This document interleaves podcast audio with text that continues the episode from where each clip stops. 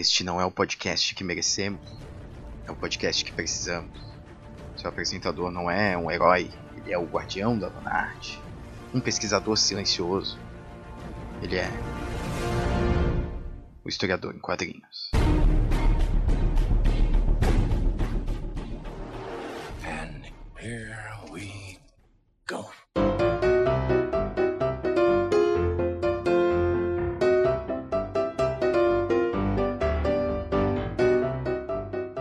E salve jovens, aqui é Guilherme Silva e este é mais um Historiador em Quadrinhos. Sejam bem-vindos então a mais um episódio aqui do nosso podcast de quadrinhos. Dessa vez a gente vai aqui pegar mais um quadrinho do seu Graphic MSP, né? Porque nunca é demais, né? Mas é um quadrinho que eu, eu li faz um tempinho e eu tava ansioso para falar dele, assim, para retomar ele. Dei uma relida para comentar aqui no podcast, que é Louco, Fuga, né? Que é, ou seja, é, é a releitura aí do, do nosso querido selo MSP do personagem louco, né? Até onde eu sei, esse é o único quadrinho do louco que tem. Geralmente o, o Sidney Guzman, né, o editor do selo MSP, já falou que ele gosta de fazer trilogia, porque nerd adora trilogia.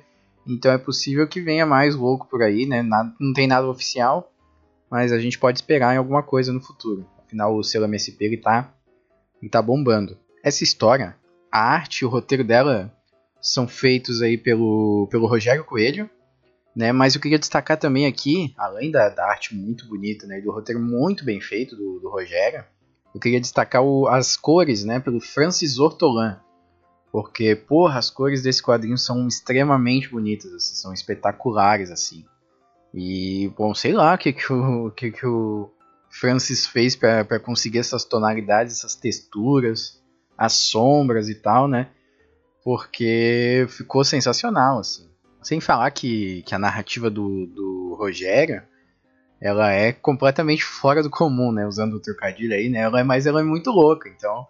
Pô, a, a escolha de cores aí tinha que casar um pouco, né? Tinha que combinar um pouco com, essa, com a arte estilizada do Rogério. Mas então tá. O quadrinho ele foi lançado em 2015, né? Novamente pelo selo gráfico MSP, né? Se você não conhece o selo MSP, eu já gravei aqui um episódio sobre Jeremias Pele né, que é também do mesmo selo, da mesma linha editorial aí, trabalhando com essa releitura dos personagens do Maurício de Souza, né, da Turma da Mônica.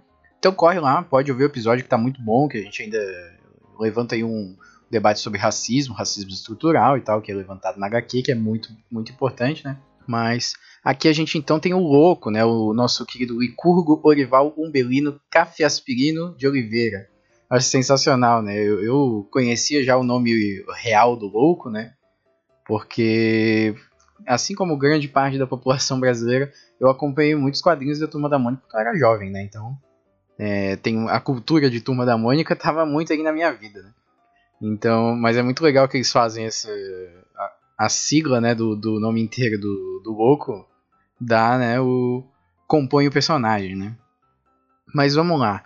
Dentro da história que que o Rogério quer contar pra gente, né? Ele ele meio que então conta o, a história do louco quando jovem, né?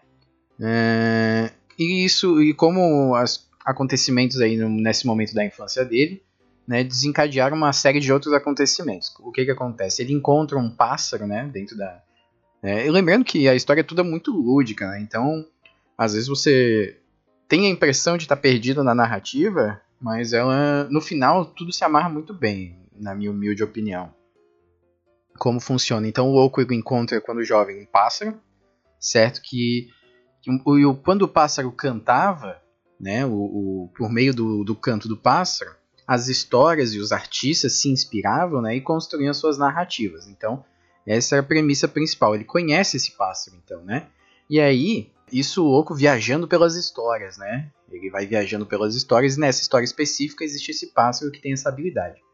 E aí o autor dessa história que o Oco tá viajando, né, que ele não é, um autor oculto, né, ele não é importante saber quem é ele, mas ele, ele acha que a história tá meio monótona e cria um, um vilão, né, para esse universo que o que o Oco tá participando junto com o pássaro que ele conhece. E aí os vilões são os guardiões do silêncio, né, que eles eles não permitem que o pássaro, né, ele cante e inspire as pessoas, né, eles proíbem e tal, né. Uh, e as pessoas que são inspiradas pelas histórias também são, são presas e são né, enclausuradas e tudo mais. Então esse é esse principal plot, né? E aí o louco ele vai tem que proteger esse pássaro de alguma maneira, né? E fugir desses guardiões, deixar o pássaro livre para inspirar as pessoas, né? Que é muito bacana, né? Na verdade é toda uma metáfora para se trabalhar a criatividade, né? A medida o pássaro ele representa a criatividade, uma inspiração. E se você prende essa inspiração, né? Se você não solta, se você não se expressa de alguma maneira, né? As histórias não vão surgir, né? O mundo vai ficar meio monótono. E é muito legal, né? E o Louco ele ele trabalha muito bem com isso porque pô, ele é um personagem realmente que encaixa né, nessa questão de, da criatividade, da liberdade de, de, de, se expressar, porque o louco sempre foi muito louco. Né? E isso, pô, é, ela, ela tem um, um ar lúdico muito legal essa história. E aí, bom, e aí o louco ele vai tentando fugir com o pássaro desses guardiões, né? Esse, esse é a principal história, assim, né? Mas o, o legal também dessa história é, é, é de como ele utiliza a a metalinguística, né, que eu gosto de falar, né? Como, como o Louco é um personagem muito metalinguístico, né? Ou seja, ele, ele, ele quebra a quarta parede o tempo inteiro.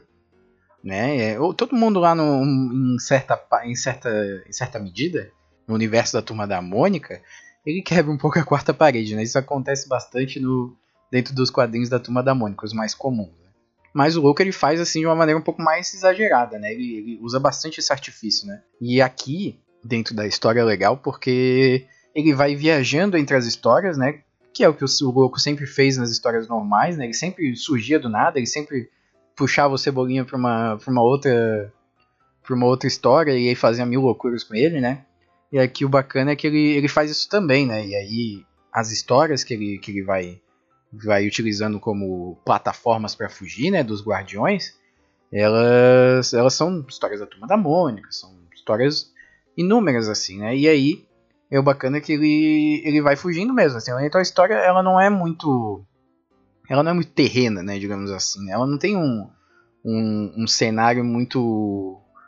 É, muito palpável. É tudo muito, muito louco mesmo, né? Então, e, e me lembrou muito Sandman. Não sei, eu tive essa impressão. Não sei se o autor tinha inspiração, se ele conheceu Sandman, se ele leu. Ele provavelmente leu, porque é um, é um clássico, mas... Não sei se ele, se ele usou muito é, o Sandman, ou se inspirou no Sandman para construir a narrativa gráfica dele. Mas muito parecido, assim, porque é um show, assim, o, o Rogério dá um show, assim, de, de construção de narrativa, porque ele usa, ele tem artes incríveis, assim, que ele, que ele utiliza os balões é, de maneira diferente, ele utiliza os quadros, ele usa muito bem a sarjeta, assim, ele é muito criativo nisso aí. E é uma narrativa fora do normal, né, uma narrativa louca, mas é no bom sentido, né.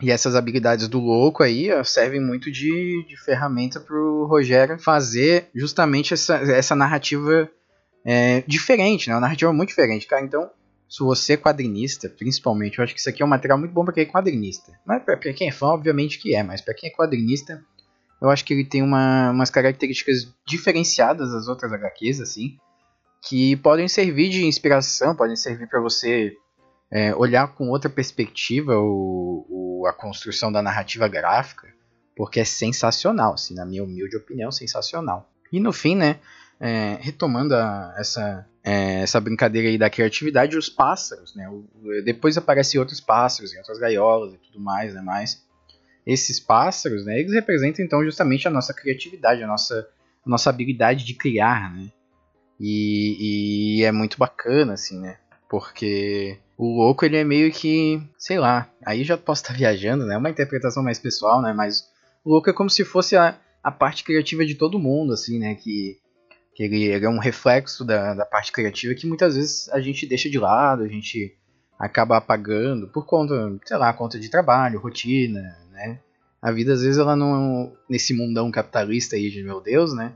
A nossa vida ela não, não a gente não tem muito, muitas brechas para para agir fora da, da casinha, né? Agir fora da curva. E acho que o louco, essa história do louco, é, acho que é uma boa história para você ler quando você tá pouco inspirado. Eu acho que é uma, uma história bem, bem lúdica, né? Como acho que eu vou até colocar o título desse episódio com alguma referência ao lúdico, né?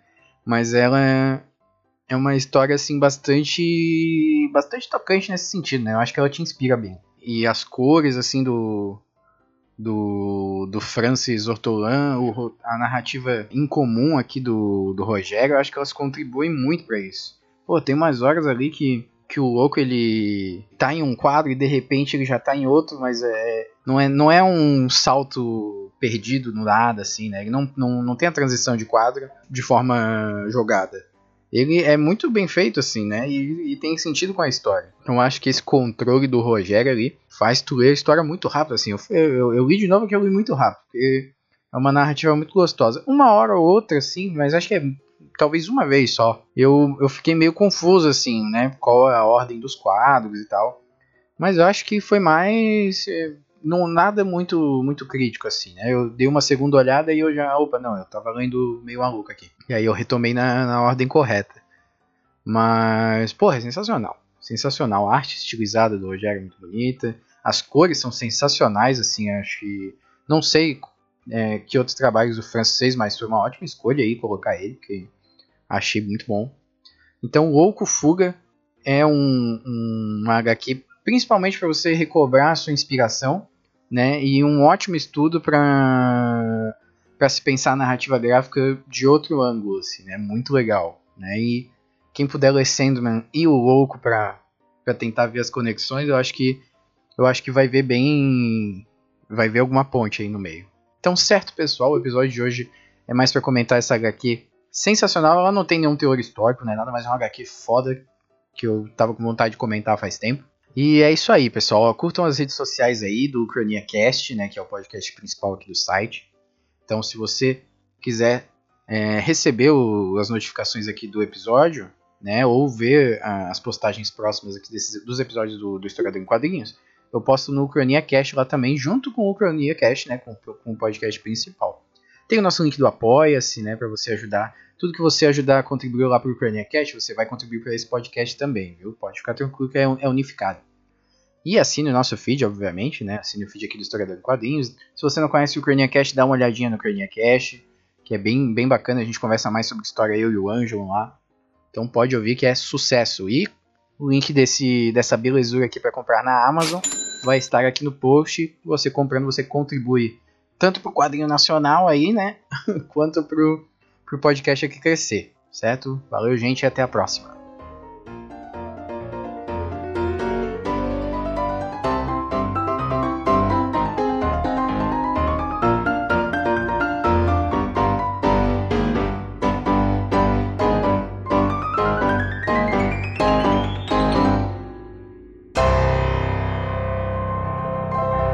Stay put. I'll be back in a flash.